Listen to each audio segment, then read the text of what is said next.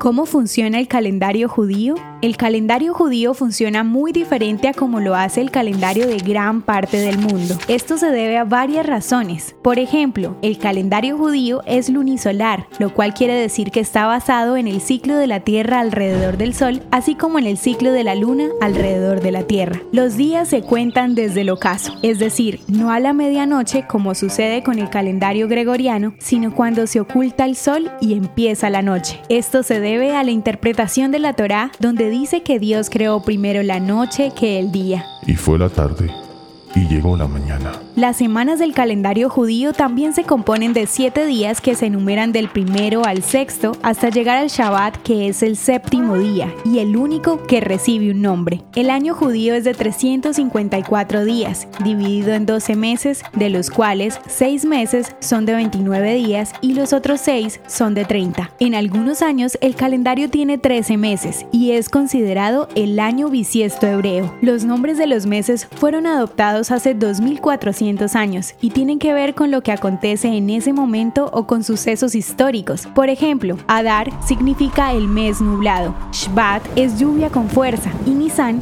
significa primer brote. Mientras nosotros estamos en el final del año 2022, los judíos de todo el mundo están viviendo en el año 5783 que comenzó con la festividad del Rosh Hashanah en la puesta del sol del 25 de septiembre.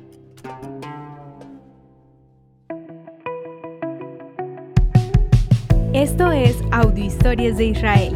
Si quieres apoyarnos, recuerda que puedes compartir, guardar o comentar.